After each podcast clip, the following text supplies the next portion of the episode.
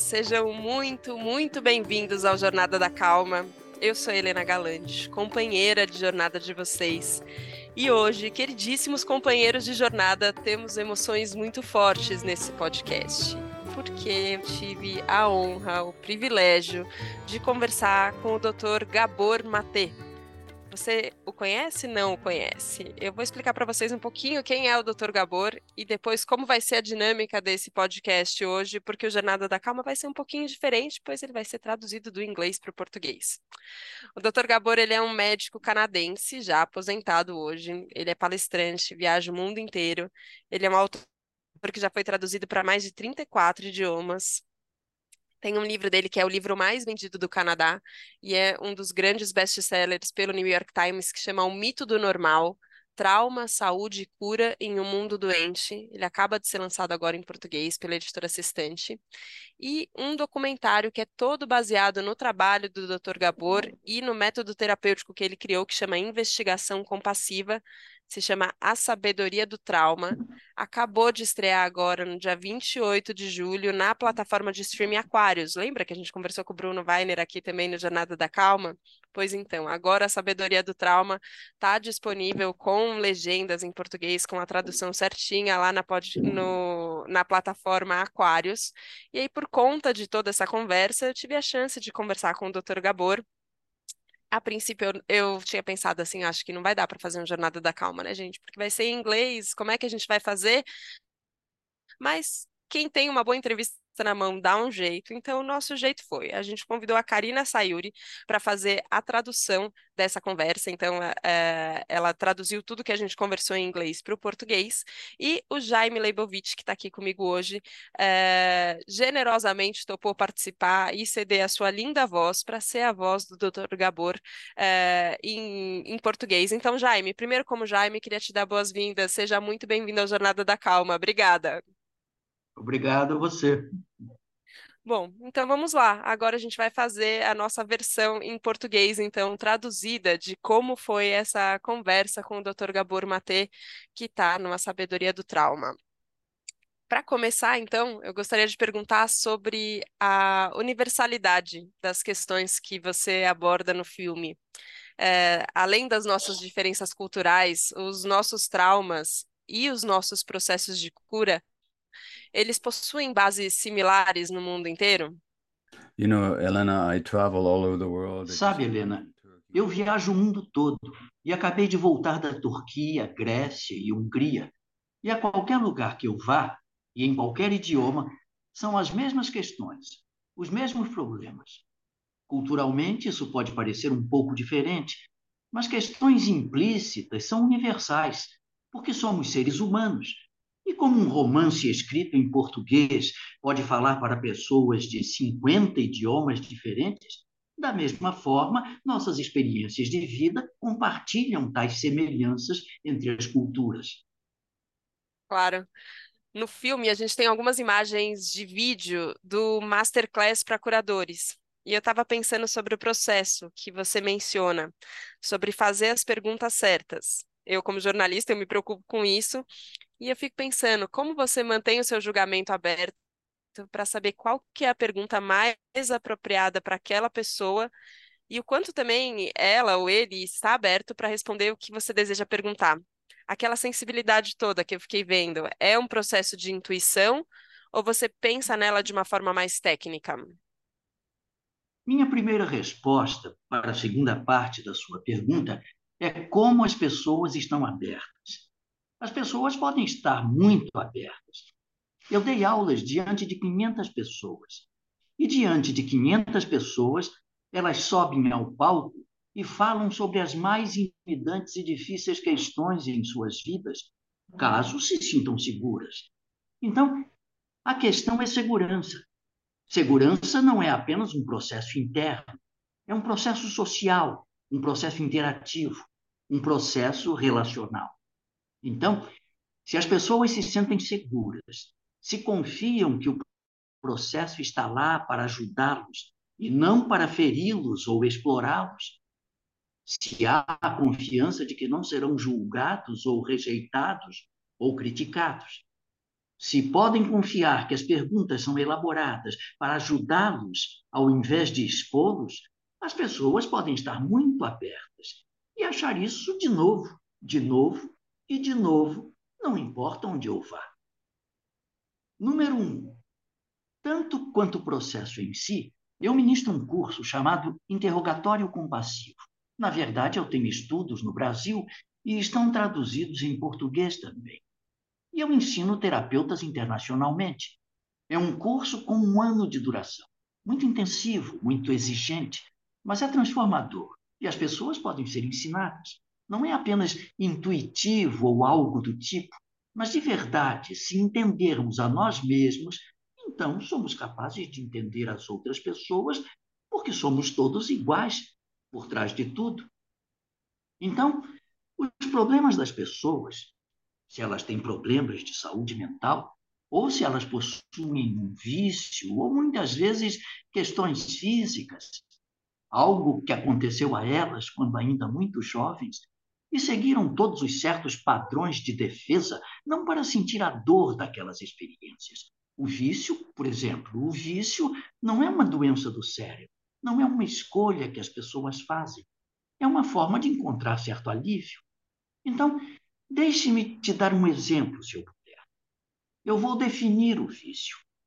Eu defino o vício como uma manifestação de qualquer comportamento no qual a pessoa encontra um prazer ou alívio temporário e, portanto, anseia, quando eles sofrem consequências negativas e aqueles que não desistem apesar das consequências negativas. Então, ansiar por alívio prazeroso a curto prazo, prejuízos a longo prazo, dificuldade em desistir. Isto é o vício. Agora, perceba que eu não falei nada sobre drogas. Poderiam ser drogas. E muitas vezes é. Mas poderiam ser também comprar, apostas, sexo, pornografia, jogos, automutilação, bulimia, trabalho, quase qualquer coisa. Internet, telefones celulares. Então eu não sei, mas se você quiser fazer esse experimento, deixe-me lhe perguntar. Eu não vou perguntar o quê, mas já ocorreu em sua própria vida essa definição padrão de vício? Sim, já. Mais de uma até. Então, eis o que eu vou te perguntar agora. Eu não me importo sobre qual foi o vício ou quando foi. Eu vou te perguntar o que estava certo sobre isso ou o que você ganhou com isso. O que isso lhe proporcionou a curto prazo que você apreciou ou desejou? Algum tipo de alívio. Alívio de quê? Ansiedade, uma crise existencial, alguma angústia. Ok, justo. Então, alívio do estresse, alívio de desconforto emocional, alívio de dor emocional, certo? Isso é algo bom ou algo ruim? Conseguir o alívio. É algo bom, com certeza. Ok. No entanto, observe: o vício não era o seu problema primário.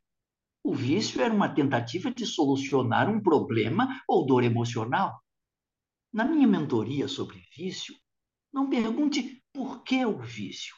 Pergunte por que a dor. E se você entender a dor das pessoas, não olhe para seus cérebros. Olhe para as suas vidas. Faça perguntas. O que aconteceu com você? Em outras palavras, o método é intuitivo, mas também muito óbvio. Nós só precisamos saber o que perguntar na hora certa. Então é sobre isso. Ok, entendi.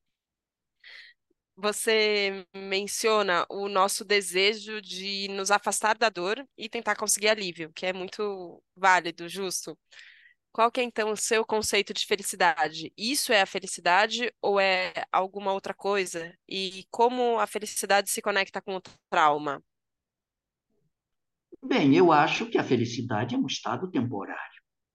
Felicidade é resposta, normalmente uma resposta a coisas que acontecem quando tudo vai bem.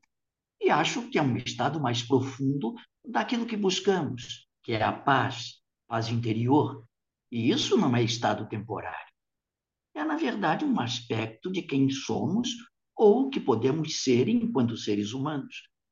Eu posso vivenciar um acontecimento doloroso, o que significa que eu não estou feliz, mas posso estar em paz ao mesmo tempo.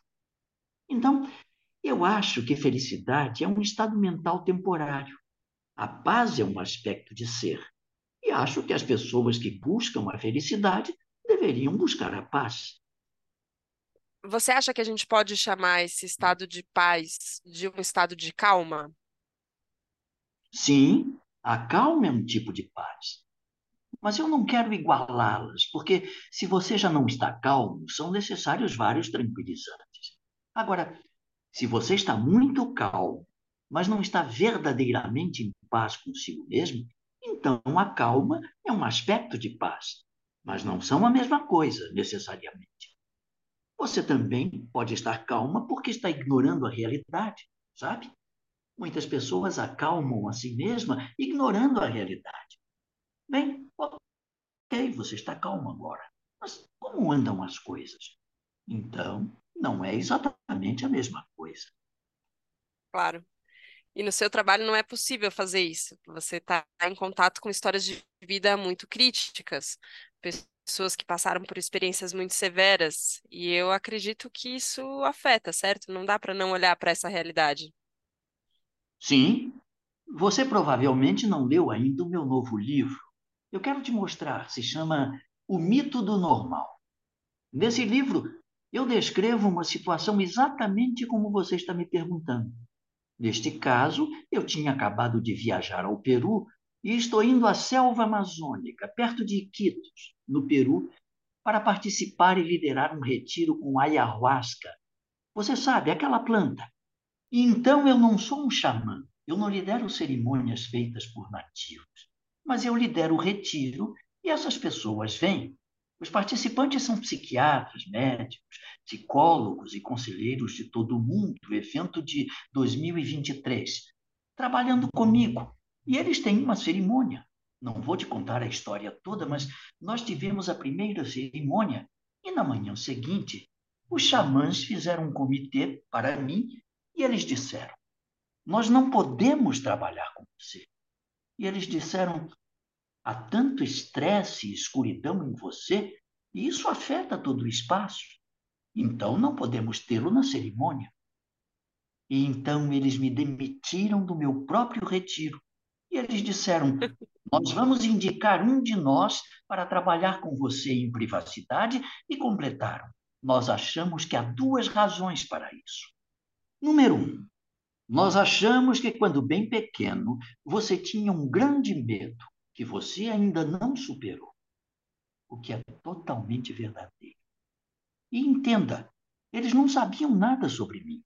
Eles não sabiam quem eu era, o que eu já fiz. Eles não estavam impressionados, sabe? Eles apenas viam essa pessoa diante deles. Eles disseram: outra coisa é, nós achamos que você trabalha com pessoas com traumas, com todos os tipos de energia, e você não purificou a si mesmo.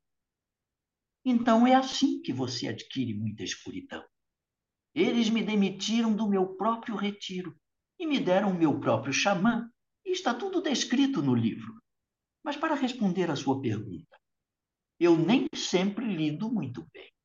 Então, quando eu cuido de mim mesmo, quando eu limpo as minhas energias, quando eu não estou viciado no meu trabalho, algo que acontece facilmente, quando eu ocupo um espaço, quando trabalho minha respiração, quando pratico um pouco de yoga, quando me certifico em ir nadar ou pedalar de bicicleta, então eu posso estar com as dores das pessoas sem absorvê-las.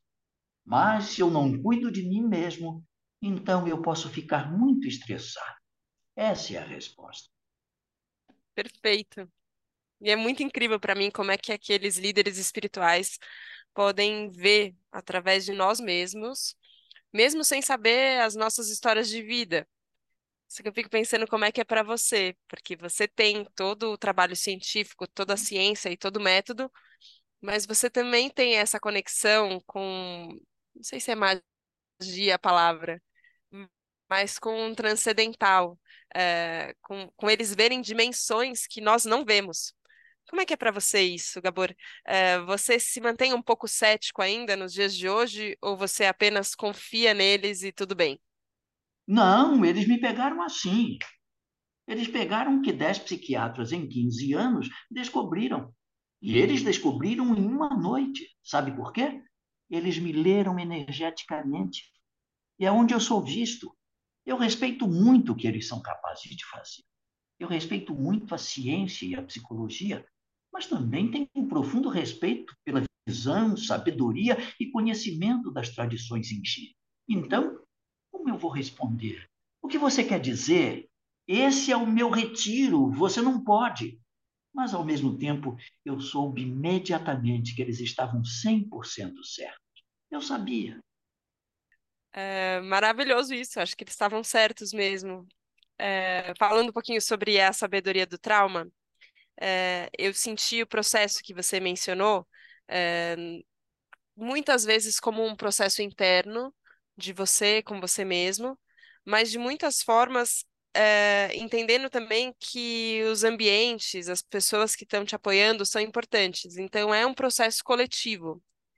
Isso, isso é paradoxal? Ou ao mesmo tempo é individual e também é um processo de cura coletiva? Não é ou. Não há individual dentro do coletivo. Nós somos criaturas sociais. Quando somos concebidos dentro do corpo de outra pessoa, os estados emocionais daquela pessoa, que é carregada dentro da barriga, é afetada pelo cérebro e o desenvolvimento desde o início.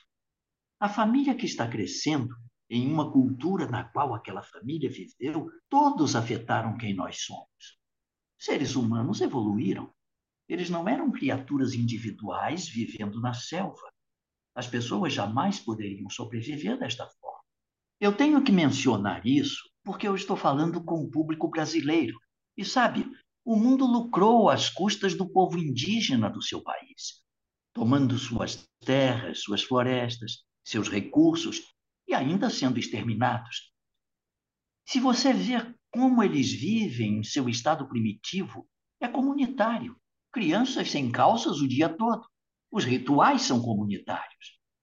Sim, há individualidade, mas essa individualidade existe em um contexto. Então, nós somos interconectados. E a nossa biologia, estados mentais, são muito afetados. E o fato da nossa biologia e estados mentais dos outros, nesse livro, O Mito do Normal, eu falo muito sobre isso. Então, para mim, a questão não é se é individual ou coletivo. A questão é por que você mantém a si na individualidade de um verdadeiro sentido de si mesmo e, ao mesmo tempo, está genuinamente conectado aos outros. Essa é a questão. É por isso que as relações são tão importantes. Você menciona tanto na Sabedoria do Trauma quanto no livro Mito do Normal sobre a sua relação com a sua esposa. Como foi para vocês dois? Foi também um processo de cura. E, e todos os tipos de relação podem fazer isso, certo? Com certeza. Quando escolhemos constantemente os parceiros, eu tenho uma má notícia para você e seu público. Escolha alguém com o mesmo nível de trauma que você está. Nós sempre encontramos alguém, sem saber, não conscientemente, mas inconscientemente, que carrega tanto trauma quanto nós. E não é necessariamente algo ruim, contanto que ambos se comprometam em resolver e crescer juntos. O que tende a acontecer é que nas relações os mesmos traumas sofrem um gatilho, e lá estava minha esposa. Você, você, entende? Mas se você olhar a palavra gatilho, ela faz o seu significado.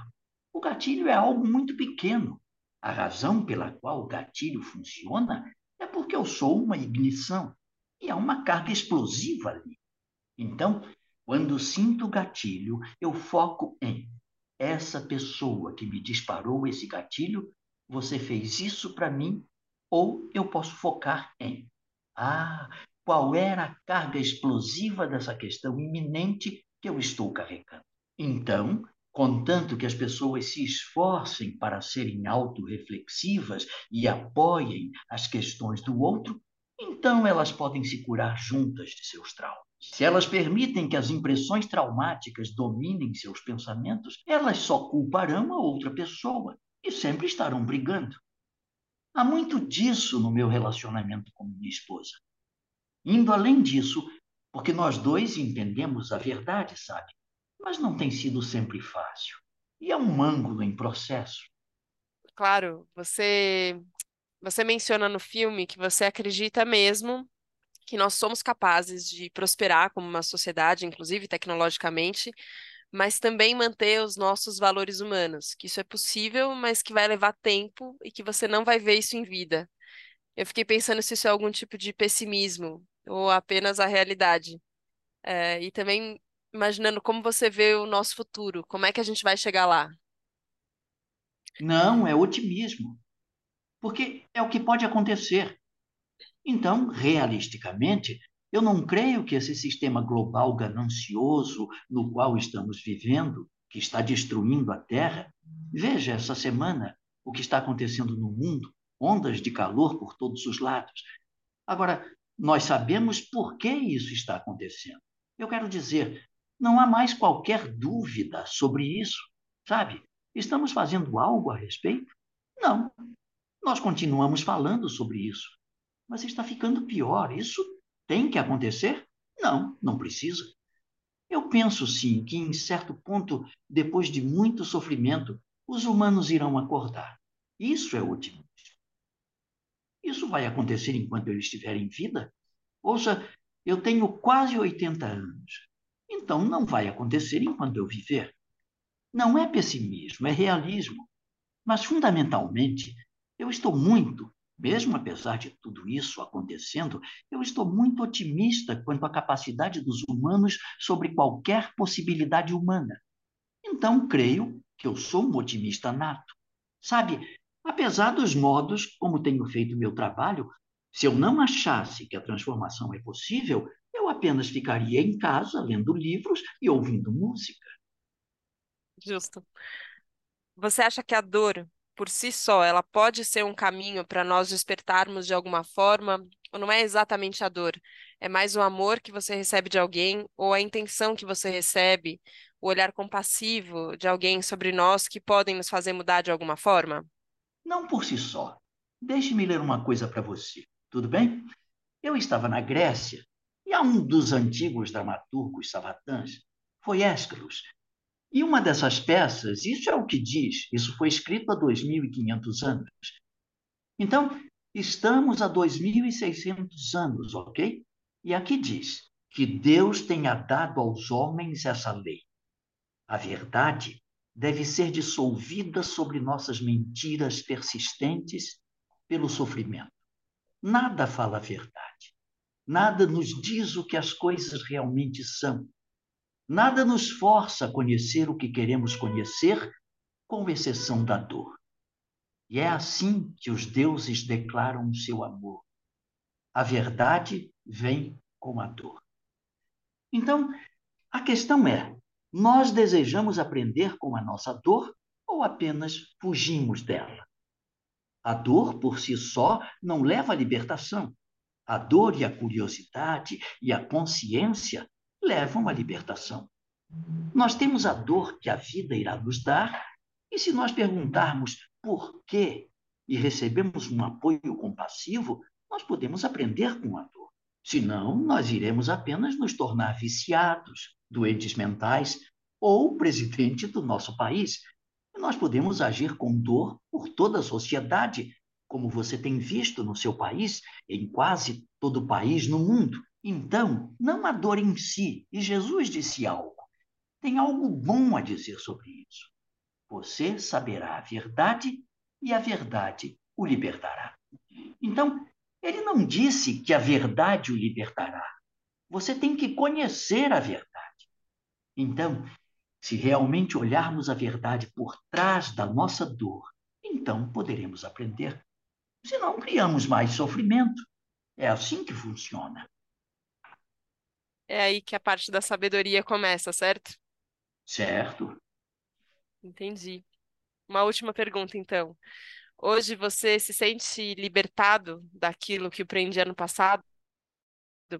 Você se mantém consciente sobre isso, mas se sente mais livre para ser você mesmo? Tem um artigo no jornal britânico, The Guardian. Eles perguntaram: foi escrito por uma enfermeira que trabalhava em cuidados paliativos, que tratava de pacientes que estavam morrendo. O que eu já fiz também. Eu trabalhei sete anos em tratamento paliativo. E ela pesquisou sobre o que eles mais se arrependiam em suas vidas. E o maior arrependimento que as pessoas tinham era de não serem elas mesmas. Que elas não expressaram quem realmente eram que elas tentaram ser o que as outras pessoas quiseram que elas fossem. Bem, esse era o maior arrependimento. Eu vou te dizer uma coisa. Não há arrependimento que eu vá ter, sabe? Não mais. Me incomodou muito quando eu era mais novo, que de alguma forma eu não fui eu mesmo. Não estava expressando para que eu vim ou o que eu tinha a dizer. Eu não estava fazendo o que eu vim fazer não estava preenchendo todo o meu potencial. Eu apenas não estava sendo eu mesmo. Eu tinha, sim, essa preocupação. Em retrospecto, fico feliz de ter tido essa preocupação, porque foi totalmente verdadeira. Eu poderia, honestamente, eu poderia morrer amanhã, e eu sei que eu estou sendo eu mesmo. Agora, eu ainda estou chegando lá. Há mais do que isso. Eu sei que há mais do que isso mas é a natureza da vida. Então, há essa expressão em inglês, growing older, crescendo mais velho. Envelhecer. Quando dizemos isso, significa apenas que você está ganhando mais idade. Mas olha a frase, growing older. Significa que você ainda está crescendo. É realmente possível ficar mais velho e crescer. De fato, é necessário. Então, sim, a liberdade, eu me sinto muito livre na minha vida nestes dias e estou ansioso por me sentir ainda mais livre. Gabor, muito, muito obrigada pela sua entrevista, pela sua sabedoria, foi um prazer. Eu espero que muitas pessoas assistam o seu filme A Sabedoria do Trauma, com legendas aqui no Brasil na plataforma Aquários. E também leiam o livro O Mito do Normal, eu estou ansiosa por ele. E muito, muito obrigada mais uma vez, foi um prazer. O prazer foi meu. Muito obrigado a vocês. Tchau. Ah, companheiros de Jornada da Calma, entenderam por que, que a gente teve que fazer uma Jornada da Calma tão diferente, mas era tão importante que vocês pudessem entrar em contato com a sabedoria do Dr. Gabor Maté. É uma alegria muito grande poder ter ele aqui no Jornada. Queria agradecê-lo, agradecer vocês que estiveram aqui e agradecer ao Jaime mais uma vez. Obrigada, Jaime, por ter emprestado a sua voz tão bonita para trazer um pouco da sabedoria do Gabor, então, para a gente aqui em português. Obrigada. Oh, o prazer foi meu, foi ótimo. Me tiraram do anonimato. Pronto, uma voz conhecida agora, então. Muito obrigada. Obrigada a vocês. Um grande beijo.